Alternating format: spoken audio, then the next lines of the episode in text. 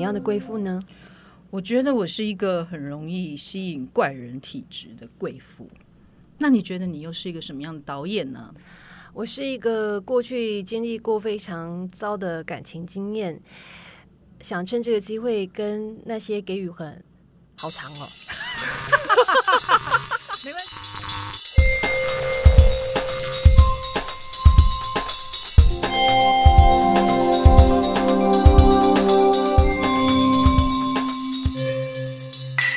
你有没有那种经验？就是说，有的时候你打开你的衣柜，然后就发现那里面有那种你觉得我当年 怎么没没那么可可怕？好，抱歉，这一集的主题不是那个。OK OK OK OK，对，就是你有没有打开衣柜的时候，然后感觉说奇怪了，我到底是哪一个时期？这眼光怎么这么诡异？就是会买那种跟你现在的风格可能完全不一样的衣服，然后就会开始质疑说，怎么我的人生有经历过这一段？例如，我最近看到我有很多小碎花的衣服摆在那里，然后就会开始觉得说，到底是。当年对为什么会买这种碎花的衣服啊？很像可是我现在穿的睡衣，是我国小到现在去看那个侏罗纪公园，然后的那个 T 恤上面还有那个已经非常斑驳，然后恐龙的头都不见，但是就是还有一些侏罗纪的图样的的一件 T 恤，我留到现在你。这是算念旧是不是？但是 为什么要穿那个？哎，那件很舒服嘞，而且最近舒服到我觉得它完全符合我的人体工学。怎么说？原因是因为我最近身体情况不太妙，然后就是因为某种激素分泌过多，所以我的右边乳房嗯，痒到很想要把乳头拔掉，所以我在睡觉的时候都会无意识一直抓、一直抓、一直抓、一直抓，一直导致有一天我在吃早餐，当我往下要拿吐司的时候，发现我的乳头外露，吓坏我了。意思你是说你的乳头冲出那一那一件从睡衣，对对对，然后刚好就是一个完完美的洞，让我的乳头可以外露在外面，然后你就可以很方便地，很方便的无抓。时不刻地在那里 抠，就对。好痒好痒好哪痒！不是啊，你的身体到底是出了什么问题，需要每天这样无时不刻的抠你的乳头，抠到整个衣服侏罗纪的那个都破掉？我觉得哦，身体会承载记忆，你过去经历的所有一切，包括你经历过去的那些非常糟的感情们。非常非常的有道理，所以其实有女孩子女性的疾病，其实真的就是因为她承载长期以来承载的那一些非常压力，阴郁或对是非常压抑，而而造成的。适合在下一集来讨论一下我们的身体到底承载了些什么。嗯，那我们今天但这一集先回过头来回回头来讲一个非常重要的主题，就是感情对我们做了些什么。对，像你一直在抠你的那个乳头，对、哎真的很痒呢、对，但是又我没有想过一颗乳头可以痒到这种地步，大家有这种经验吗？痒到我真的想把它拔掉。没错，可是我觉得我们的人生常常经历像这种乳头事件，就是你明明穿着已经把你的乳头都已经抠抠到爆出来，爆出那一件衣服，但是你可能还是不会丢掉那一件衣服。这种经历，就是说，像我明明看到我的衣柜里面有那两件小碎花的衣服，但是我还是不会把它丢掉。可是你不觉得很好吗？就是说，人生如果一定都会有鬼遮眼的时刻，去买了两件小碎花的衣服，然后永远挂在我的衣柜里面，就是在提醒我曾经做错的选择或是错误的决定，给我带来人生的一些警惕。没错，没错。马克吐温曾经说过，一个人的气质里包含了你读过的书、说过的话跟爱过的人。我我我觉得这句话我一直可是夏。绿蒂这句话不是马克吐温说的。就是即使你现在你现在的气质隐含着你以前遇过的渣男、好的男人，然后还有你曾经走过的走过的路做过的事情，其实就是你现在呃展露出来的样子。那我就倒是想要先听听看你之前。哎，哎、什么？这什么遇过综艺派？对对，遇过了什么样的感情经历，把你搞得像现在这样有点疯疯癫癫的？到底是怎么哎？我觉得跟哦，这也不能说完全没关系，但是我我必须说，我觉得人哦，一辈子都要鬼遮眼，或者是假假贵赛，一定要吃过那个感情上的那一坨屎。安内哈，先那讲，嘿。一点要讲贵，以为你赛假了了哦，你一开始会觉得他金胖，刚开始的时候还细细的咀嚼、品尝那个那个怎么那么赛的那香种，对，怎么那么可爱？它怎么哦天哪，这味道太有层次感了，太有层次，你那时候不会觉得它是赛嘛，你就觉得对 我在吃一个非常感觉非常好的东西。但是我要先说吼，我觉得对于吃过屎或鬼遮眼这件事情，为什么我觉得人生一定要经历一次？是当你吃过之后，你会发现那个塞打在你的身上，然后你怎么除都除不掉的时候，你就会知道说，原来我不喜欢。嗯原来我不适合，有时候喜欢跟适合是完完全全的两件事情。没错，就像大家都可能会很喜欢，呃，不如说像许光汉好了。可是我觉得，你如果真实的拥有这一个明星，你说有没有许光汉吗？拥有许光汉，我我可，以你，哎、我可以做一切牺牲，拥有你许光汉刚刚露出。了乳汁喷发的眼神。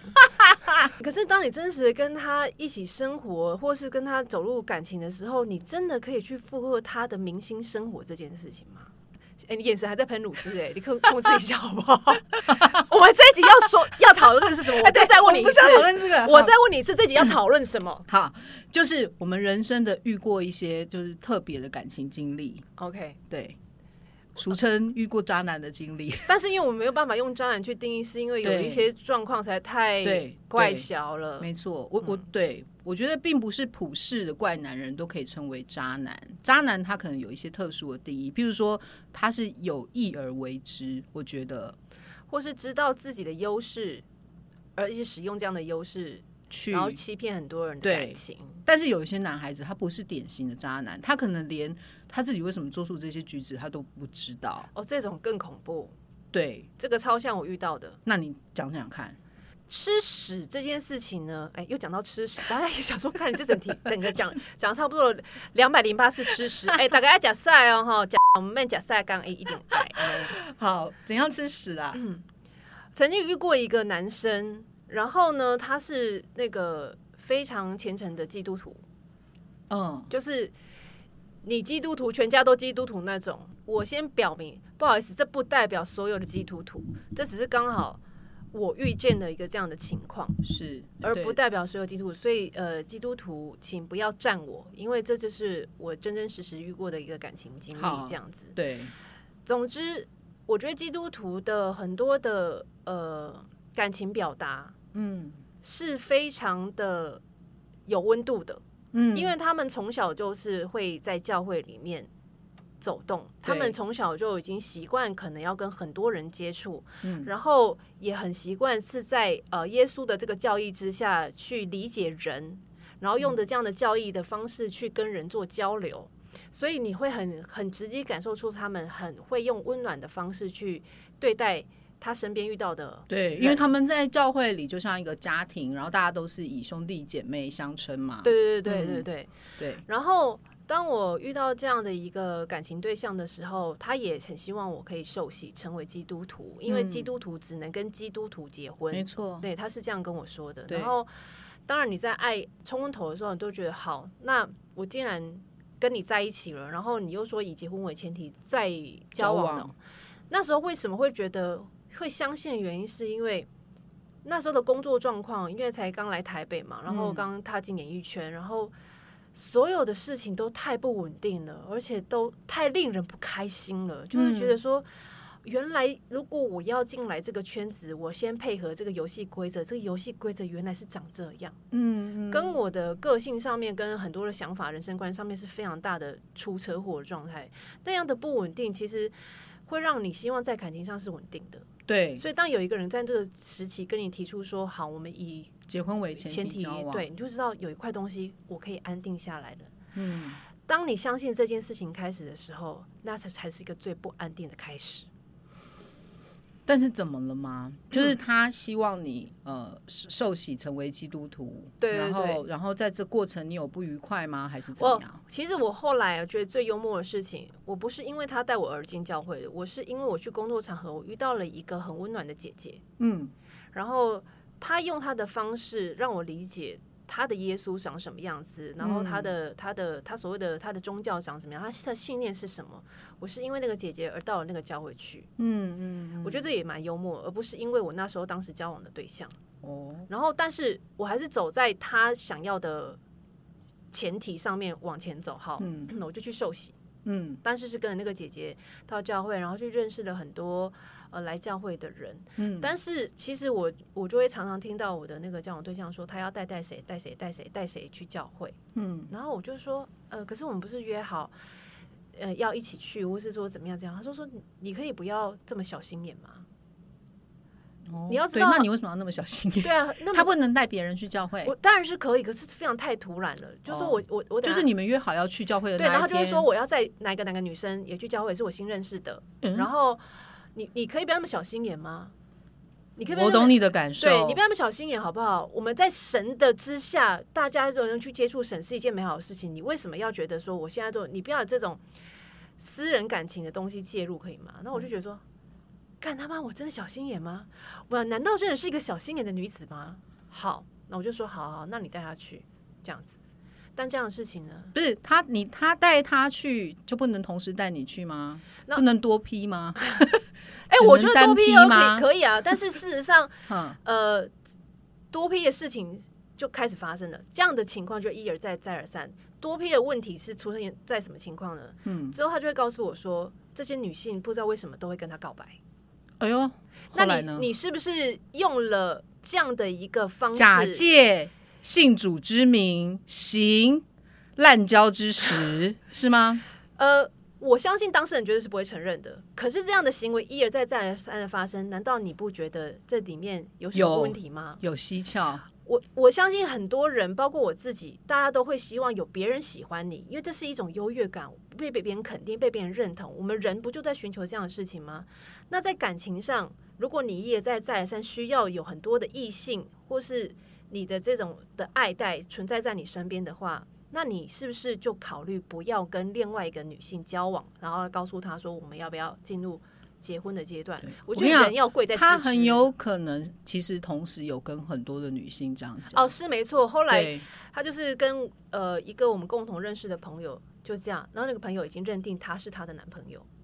对，好好，那那他是典型的渣男啊。对啊，然后他来嗯告诉我说，他真的不知道为什么那女生为什么要这样，他就觉得这个女生很恶心，为什么要跟他告白？然后我心里想说，你他妈的你才恶心。对，然后后来我就试着要跟他沟通这件事情的时候，疯狂的挂我电话，因为他觉得说他没脸见你啊。啊，不抱歉，他不是这样想，他想说被拆穿了。他想说你在你在发什么疯啊？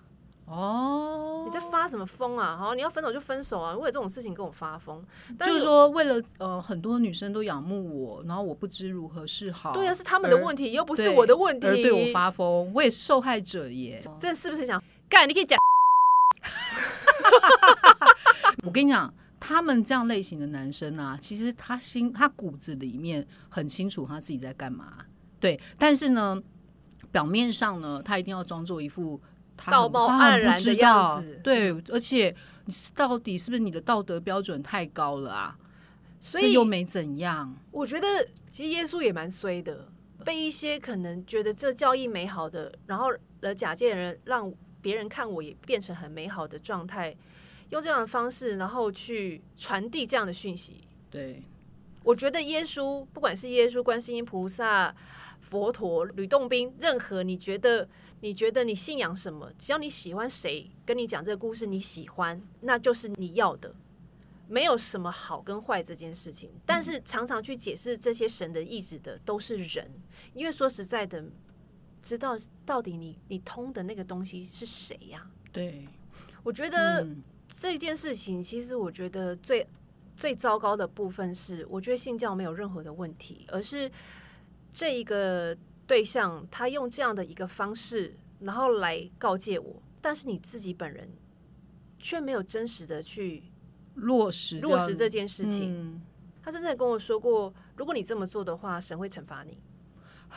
然后我就想说，你他妈你谁啊？但是这是后来吃完这坨屎之后，你才会清醒，他说神他没事处罚我干嘛？我我神也太忙了吧？就如果我今天去做了一个什么选择或什么的，他就要来处罚我。但是为什么？为什么要活在恐惧里面呢？没错，没错，制造恐惧本身就是一个很糟糕的事情。不管是谁都不应该就是呃以就是爱是很神圣的事情，可是你利用了一个爱你的人，他因为当时爱你的那一点，然后就让对方觉得呃我必须要服从敬畏，对你的嗯神，我要服从你的神才行。还有你的信念，对你的信念，包括你这个人，嗯，我觉得这个都是很蛮差劲的事情啦我。觉得是蛮恶劣的事情。很多男性啊，嗯，就像我曾经也是遇过一个恐怖情人，然后我觉得他也是利用了我在人生很脆弱的那一个时时期，然后虽然他没有假借什么宗教之名，但是他知道我当时呃也是在演艺圈嘛，收入啊各方面都很不稳定，然后他就好像可以照顾我这样子，然后呃就有点把持控制住我了，嗯。请问您是被软禁了吗我觉得几乎是？Oh my god！你真的到那个地步？对，你可以？哈，其实我不行，我我我真的承受不住，因为他控制他的那一种控制欲，就是强到我手机都不能响一下、哎，如果我电话一响，然后就马上哎、转不通你是在坐牢哎、对，算是算是坐牢等级的，所以在跟他交往的那个期间，我几乎是跟外界断了联络。其实我就是在那个时期跟我记得我是嗯在喝喜酒的时候看过他，哦，对，就是我们当时同公司的某某大哥的那个婚，他举办婚礼，然后我们大家都去参加。然后当时因为我也在跟他交往嘛，所以我就带他去。呃，那个时候我还不知道他是恐怖情人，我就但是你很开心，你分享了，就是对对对有新的感情，没错新的人生这样，对，然后我就要不然你不会带去喝喜酒啊？对啊，，对啊，就是其实我也很重视他的，不然干嘛让公司人都跟他碰面这样？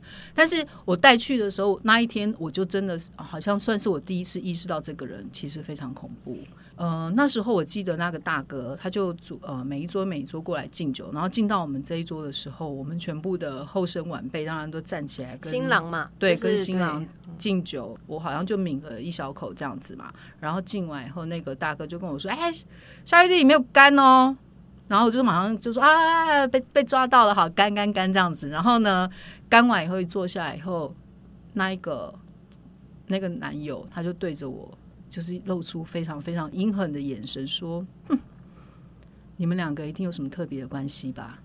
然后我就说：“啊啊，我跟谁？”哎，徐浩刚刚是卡到音是不是？有一个声音跟他说：“小绿弟跟他有特别的关系，小绿弟跟他有特别的关系。对，我觉得他有哎、他眼神。后来我发现他常常有一点好像是着魔的眼神会跑出来。我觉得他那个人格，就是他有另外一个人格，有，我真的觉得他就会突然冒出一个在那个婚礼那么热闹场合非常不搭配的语调跟神情，对着我说：“哼，一看就知道你们两个人关系非比寻常。”这一类的话，那我就说那你就？跟他说，那实不相瞒，他其实是我堂哥。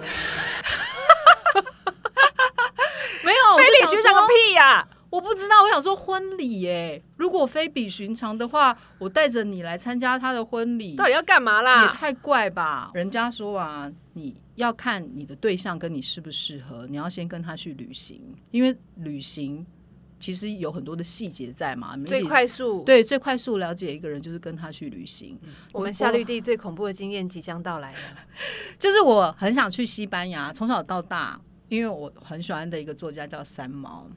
他其实就有讲过他在马德里生活的故事，所以我那些就是我小时候读的，我都很刻骨铭心。我就觉得有一天我一定要去马德里这样子体会三毛曾经在那对边生活对对，的或是一些撒哈拉沙漠，对嗯我很我很只要三毛走过的地方，我都想要去然。后，但你三毛捡过的死果，你可以不要捡吗？你知道吗？他捡过一个死果，哦，捡完之后他就大量出血。你没有捡到死果，你的这个感情经验也蛮死果的。嗯哼，然后呢，他就这个这个男交往的男性呢，他就有一次就跟我说：“哎，那我们去西班牙吧。”我想说：“真的吗？”然后就非常开心，然后就跟他规划那一次的旅程。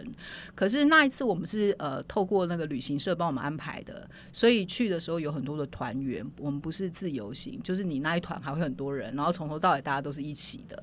然后刚好那一团他们是蜜月团，所有除了我们以外，其他人就是蜜月旅行的夫妻。对，那我们就是普通的情哇，你们。整架飞机充满粉红泡泡嘞！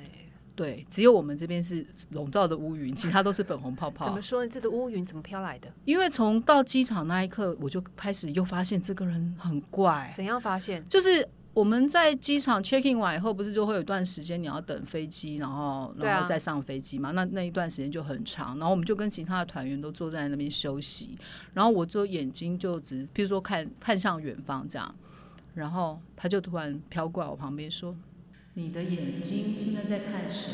你是不是在看远方那个男的？”然后我就说：“远方哪里？”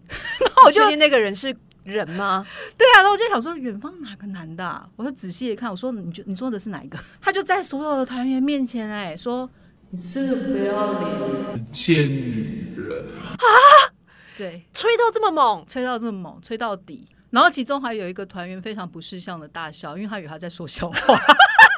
那个该不会是我吧？整团的团员都发现这这一团有一个怪咖这件事，请问你当下的心情是？我觉得很想死，因为那时候我们才刚 check in，要展开十二天的旅程，这个旅哇！程你们十二。天的旅程的第一句话就是你这是个不要脸的贱女人。对，来起飞，来了，哦我们飞到了这个西班牙了，来到了这个浪漫的国度。呃，某一站就是有那个整条都是精品的精品街，嗯然后都是什么一些大品牌，然后导游就说哦，你们现在可以各自在这边解散去 shopping，我们两个小时之后回来集合。结果他呢就是自己走掉，然后在西班牙的那个精品街，然后留下我一个人，所以呢，我就就随便找了一个星巴克就坐下来，我也没有去逛。我就坐在那里两个小时，然后等大家逛完回来，然后他就自己 shopping 回来，这样。就是他已经几乎都不理我，然后也不也不怎么样，但是有的时候在外人面前还是会做个样子嘛。然后导游就说：“哎、来来来，我帮你们大家拍照。”然后就一对一对，可能在某一个景点那边拍照。然后到我们这里的时候，然后那个男的他就扳住我的手，然后很大力的凹下去说笑，他就嘴巴没有动，他说笑，就是叫我要笑，笑对笑。笑，笑，对，然后我就是要强颜欢笑，然后我心里其实是在哭，我觉得很害怕。然后晚上他就说在房间里，然后他就说他要去楼下的 bar 喝酒，他就自己走掉，我就自己一个人坐在墙角的地上，因为我很害怕，嗯我内心就是一直觉得。这个跟你出来旅行的人，他到底很怪，对，他是谁？然后他为什么每天都要讲一些伤害你的话？然后我坐在那个墙角的时候，那空气就是十度左右，然后外面有一个小小的篮球场，然后有一个男孩子他自己在那里投篮跟打球，然后你就一直听到那个篮球拍到地上这样咚咚咚这样的声音。每次只要温度大概在十度左右的时候，然后空气有点干燥的时候。然后我就会想起那一个晚上，到现在已经过了十几年，它都烙印在我的心底深处。你你就知道说，其实人啊，如果你有曾经经历过比较不好的感情经历，那个东西是会烙印在心里很久很久的。就是哦，对了，到了那个机场的时候，要下飞机前，你知道他跟我说什么？他说。嗯、等一下，我已经排安排好司机来接我了。你到机场你就自己坐车回家。也太没品了吧！然后我就想说，我到底犯了什么错哎、吗？他变态就算，他还没品，没品之外就还很小气呢。对对对，他他结合了这几个特点，你完全说中了，就是变态、没品、小气，然后恐怖。然后还死要面子，对，他算是对，就像你讲的。呃，跟某一个人交往的时候，你就是如果彻底的对了解他的劣根性的时候，你是会那个很心寒的。他真的是给你满满的那个劣根性大平台哎，对你整个在那个大平台上面哎。对，嗯，但是我我其实是想要理解，嗯就你也分享一下，你当初那时候离不开的原因是什么？我相信很多人也会有跟你同样的状况，然后你怎么办到离开这件事情？我跟你讲，我真的觉得哦人真的会有这个，真的好像又要说回命运这件事、欸就是说你在某一个时期啊，你真的会有一个鬼遮眼吗？就是很奇怪的时期，你会跟一个不对的人耗在那里，然后就就好像卷进耗尽了你所有的生命力。对，然后你就卷进那一个漩涡里面，可是你好像出出不来的那一种卷进去，然后旁边的人可能要帮也帮不了你。最最主要是那时候，因为我几乎是被半软禁的状态，所以跟外界是没有什么联系的。那别人也很难知道我那时候发生什么事，就是说这个男生他平常是怎么对我，然后跟嗯，但是你嘛是有问题呢，对哦你该做会加固呢。嘿，我妈是一个这件事情的那个 key person，她是一个关键人物。她就会找上我妈，我妈就会突然杀出来跟我说，就你就忍忍一下就好了。对，而且她就是很爱你嘛，这些举动都一看就是很爱你的举动，导向这个方面。哎、那凹手呢，秀秀，你给我秀！对啊，但是这样就很爱。妈妈爱的定义有点特殊，可能我妈也常凹我爸的手吧，因为他们有一个共同特色，就是我妈跟那个男生都是天蝎座，他们可能会用很强烈的占有的这个方式来诠释表表示爱，太能可是都暴力行为都出现了，这也是一种爱吗？呃，譬如说他攻击我的时候，我可能会还手。我妈，然后他就跟我妈说是我先动手的，他是自我保护，然后我妈就会相信他，而没有相信我。天哪！刚刚那个劣根性大平台又加一点，他竟然动手，对，后来其实是那时候我开始意识到我自己其实要的东西是非常单纯的，也就是说，因为那一个男性其实他呃有一点经济能力不错，那是因为他大我很多岁，他大我十二岁，所以他已经在事业上什么是有事业有成，他也是一个公司的 CEO 这样子，对，是很不错。所以当然我妈看到的都是一些外在条件，就认为说他是可以照顾我的。但是那时候我我可能自己也在工作上面的不稳定，我也觉得说好像他可以照顾我，虽然他蛮小气的，但是以长时间来看，他是可以稳定的生活。经济，嗯，对，但是后来真的在经历完这段感情的时候，我就才知道说，其实经济能力就是端看于你个人想要过到什么生活啦。因为他也没有给我什么豪奢的生活，就是一般就软禁你啊，软禁我，然后哦，你要三餐可以是好啦，我软禁你，对对，其实他也没有给我钱，不准接电话，有吃三餐而已，不准带你吃接电话吃饭，对，就这样。那不准看我视线以外的地方，对，很恐怖。我叫你秀，你就给我秀。所以事实上，后来离开那个漩涡，也就是你自己靠着你自己的力量，对，因为最后我就自己，我我不是后来跟你说我要去温哥华吗？嗯，对，我要去投靠我那边的哥哥一个阿一个阿姨这样子，因为我想要一定要先离开这个漩涡。可是我不管到哪，他都找得到我。然后主要是我妈支持着他，就会变成是一个无底洞。我一直一直一个无形的锁链呢。对，很像黑洞。你被你是聂小？倩吗？你就是被那个树妖缠住呢。对，所以我那时候就逃到温哥华两个月嘛。然后，哎，说也奇怪，我就有一天我们去那个落基山脉旅行，然后我我我永远都记得我站在那个很大的山脚下，好像碰到天这么高的山，然后我在那个山脚下就这么这么这么渺小的时候，然后我再回顾我过去这几年发生的事情，我我我生而为人，我我今天在这个山面前，我是确实这么的渺小，好像连一只蚂蚁都不如的这么的小，就是在更何况是在这个宇宙里面，我的事情哪是什么大事？就是虽然我们每一个人在经历很多事情的时候，你会无限的把它放大，因为没办法嘛，你自己在亲身经历的这些事，你一定会觉得。那么的难抽离，那么的难解决，可是不会的。就当你有一天，如果你真的有心情很不好的时候，我真的建议大家可以去大自然里头，或是你就站在一个很大的山，嗯，很大的树下面，给你都很有生命力感觉的地方。对，，或很很大的海洋前面，你当你感受到你自己的渺小的时候，你你就会知道说，其实你的事情也并没有这么严重。呃，其实，在过去跟他交往，后来刚分手的期间，我都是对这个人非常不能谅解的。但是到今天为止，我觉得我是真的彻底的放下跟原谅了很多的事。嗯，对，因为。我觉得就是这个是我们必修的一个课程，就是你遇到这坨屎是一定要吃的啦。，对，就是屎喷在身上很臭，没错，但是我们总是可以把它拿去施肥吧。对，而且，嗯，我你觉得人生每一个你遇到的人，他就是来教给你一门功课嘛？我觉得他也是，就是他给我了我这个功课，让我更明确的知道说。我喜欢的人，他到底应该要长什么模样？原本我被建立的人生观，跟我自己的走在这人生观上面的时候，是不是也抵触了非常多？对，那像你的话，你遇到那个基督徒之后，你你觉得这对你后来日后择偶的选择是也有一点改变吗？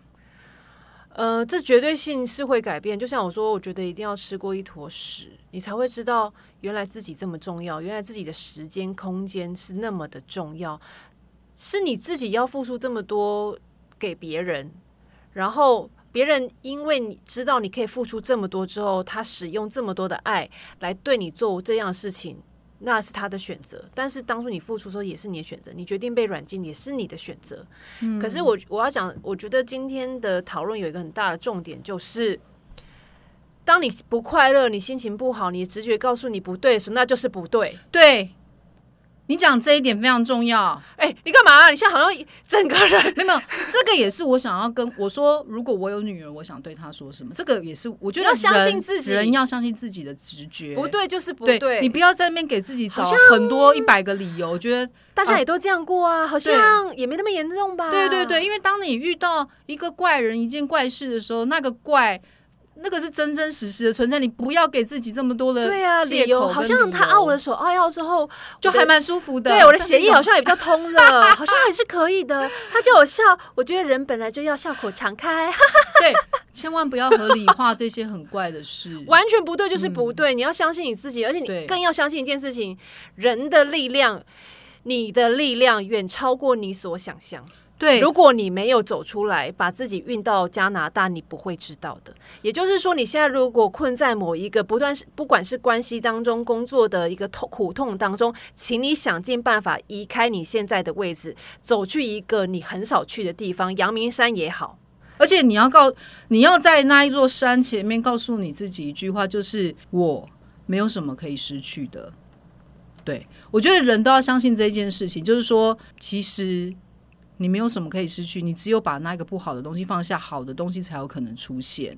因为我从加拿大回来之后，那整个能量大转换嘞、嗯那个。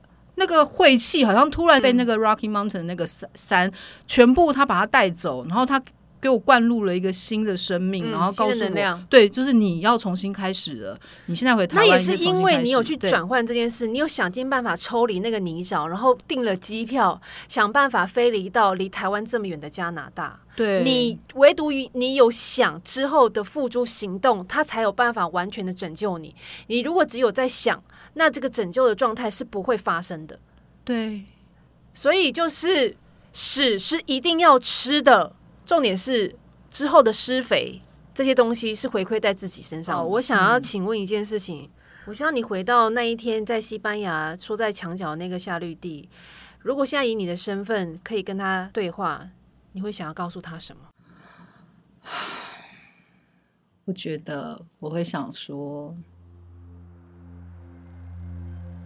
不要害怕，站起来，走出跟这一个人的漩涡，因为前方没有什么事情是可以难倒你的，你自己一定可以好好的过下去。不要担心，即使是你的妈妈她也有判断错误的时候。你要勇敢去支持你自己对的信念。